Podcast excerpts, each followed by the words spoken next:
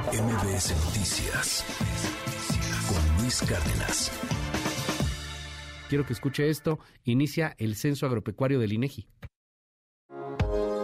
Soy una entrevistadora del INEGI y como yo siempre te pregunto, ahora me toca responderte. Oficialmente, ya empezamos con el censo agropecuario 2022.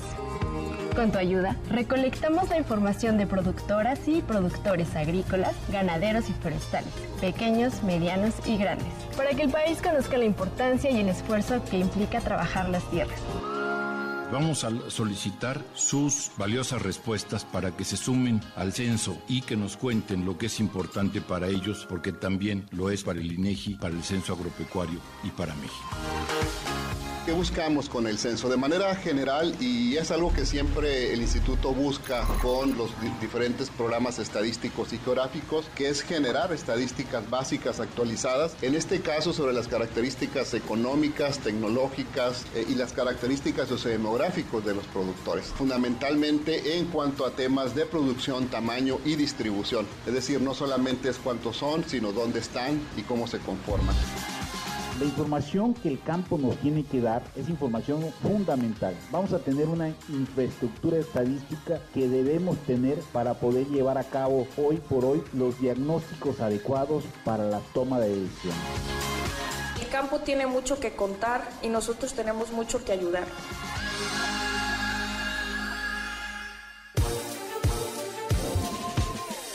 Le aprecio mucho una, eh, la diferencia de estar aquí en MBS gracias a la presidenta del INEGI. Ella es Graciela Márquez. Graciela, mil, mil gracias por estar aquí. ¿Cómo está? Bonito día. Igualmente, la agradecida soy yo. Un saludo a tu auditorio y de verdad, muchas gracias por recibirnos el día de hoy. Al contrario, histórico este censo porque si no me equivoco se realizó por primera vez, digo por última vez, hace 15 años, ¿no? Así es, el, el censo más reciente que tenemos eh, levantado en el INEGI es efectivamente el del 2007. Y bueno, el primero, para recordar un poquito la historia, fue allá en el lejano 1930. Ok, ¿qué es el censo agropecuario, Presidenta?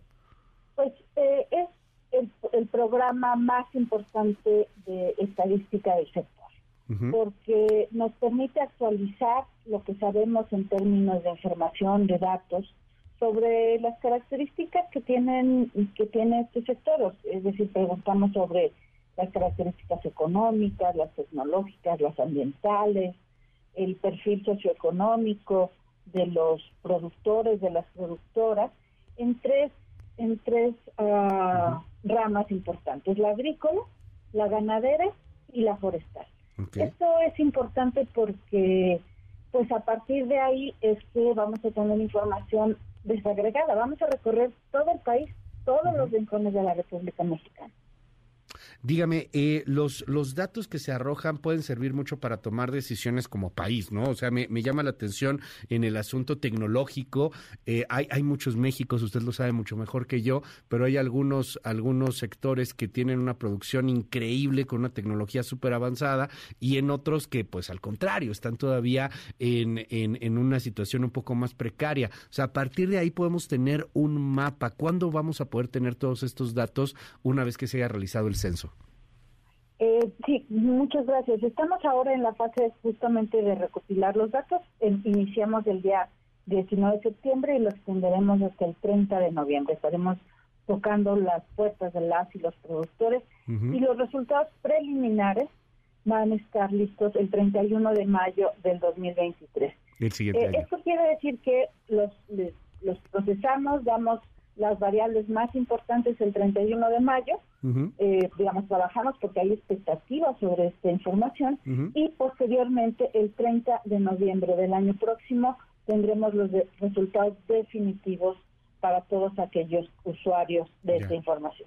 Oiga, eh, dígame, dígame algo, eh, ¿qué, qué, qué espera un, un, productor que nos está escuchando en estos momentos? No sé, por ejemplo, en Sinaloa o en Sonora o, o en Guerrero, que en este momento eh, pues está escuchando, va, viene el censo y, y lo digo ahora sí que con, con, todo el respeto, pero de repente hay, hay asuntos hasta de inseguridad, gente que está muy preocupada por estos, por estos temas, que no quiere responder tan fácilmente. Por desgracia eso llega a mermar un poco la confianza confianza. Sé que una institución como el INEGI goza de una gran confianza, pero ante climas de pronto de, de, inseguridad o de desconfianza por el mismo asunto, ¿qué debe de esperar un productor? ¿Cómo identificar correctamente a un eh, encuestador del INEGI?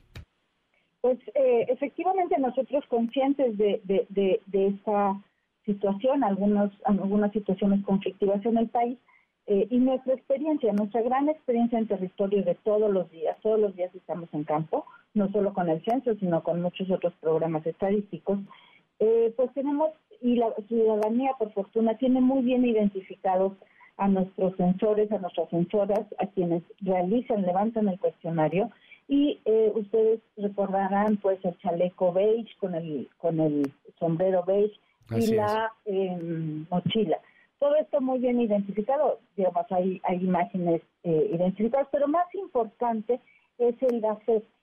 En el gafete nosotros tenemos varios elementos de seguridad. Por una parte tenemos la fotografía de quién es el que va a levantar el cuestionario. Tenemos su nombre claramente escrito, muy visible, y tenemos un número ahí en el mismo gafete en el que se puede hacer eh, cualquier consulta sobre el... me está tocando la puerta y, uno, nosotros tenemos las bases de datos disponibles de manera que podemos confirmarle al usuario, eh, perdón, al informante que quien está tocando la puerta es efectivamente un sensor, una sensora del INEGI. Oiga, finalmente, eh, digo, me, llegaron muchas preguntas, pero déjeme, déjeme compartirla esta porque se me hizo muy, muy pertinente. Me dicen, por favor, pregúntenle a la presidenta del INEGI si el censo incluye si los agrícolas o agropecuarios tienen un medidor de agua o concesiones de agua vigente. Mucha gente, por ejemplo, allá en Nuevo León, en el norte de la República, está, está preocupada por ese tema y si van a arrojar datos con respecto al agua en particular. Tenemos eh, preguntas sobre el agua, sobre todo lo relacionado al em, al riego. Claro. el, tipo de, si, si, están al abierto, si es por goteo, si es por aspersión, etcétera. Es decir, definimos y preguntamos por el tipo de agua, si es agua blanca, si es agua reciclada. Entonces, digamos, si tenemos nosotros, eh, ese, vamos a tener información sobre ese aspecto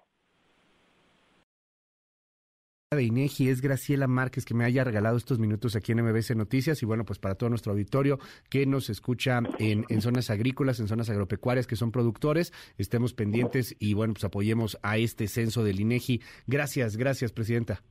Muchísimas gracias, Luis. Simplemente recordarles a todos los que respondan el censo, la información que nos proporcionan es confidencial. Nosotros mantenemos el más alto estándar de confidencialidad, así es que con mucho, con mucha confianza, eh, respóndanos, por favor. Gracias a todos. Buen día. Gracias, muy buenos días. Es Graciela Márquez, la presidenta del INEGI actualmente por el Censo Agropecuario.